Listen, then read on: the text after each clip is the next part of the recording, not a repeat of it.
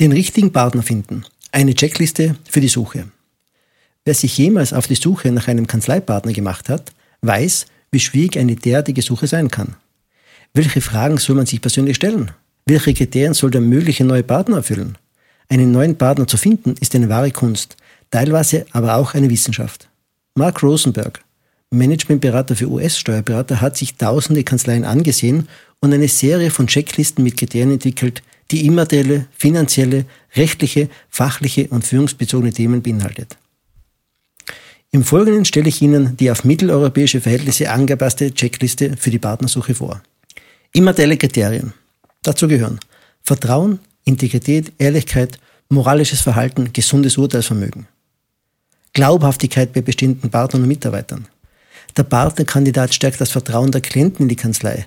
Klienten rufen zuerst lieber den potenziellen Partner an als den ursprünglichen Partner, wenn sie ein Problem haben. Eine hohe Arbeitsmoral, Loyalität und Engagement für die Kanzlei. Teamfähigkeit. Besteht der Partnerkandidat den Weintest, würde jeder einzelne der derzeitigen Partner mit dem neuen Partner außerhalb der Arbeit ein Glas Wein trinken gehen? Kommunikationsfähigkeiten und Sozialkompetenzen und Führungskompetenzen. Finanzielle und rechtliche Kriterien sind zum Beispiel, ist der Partnerkandidat bereit und in der Lage, in die Kanzlei zu investieren? Ist er bereit, ein Konkurrenz- und Abwerbeverbot zu unterschreiben? Zeigt er persönliche finanzielle Stabilität? Kanzleientwicklungskriterien sind beispielsweise Partnerkandidat generiert einen gewissen Anteil des Geschäfts. Er bemüht sich ständig um den Kontakt mit Klienten, potenziellen Klienten und Menschen, die die Kanzlei weiterempfohlen haben, um neue Aufträge zu bekommen. Er nutzt aktiv alle Möglichkeiten, um zusätzliche Dienstleistungen bestehenden Klienten anzubieten. Er hat sein Netzwerk an geschäftlichen Kontakten über mehrere Jahre aktiv aufgebaut. Er hat sich mindestens in einem Bereich oder Geschäftsfeld als Experte spezialisiert.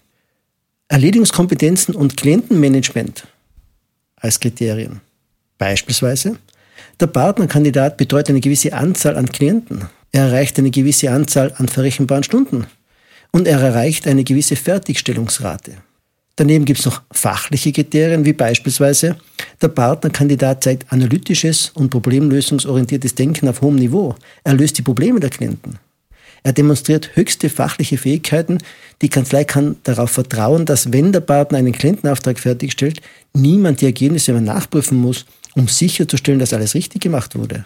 Der Kandidat hat die Fähigkeit bewiesen, fachlich äußerst schwierige Aufträge mit minimaler Unterstützung von anderen zu erledigen.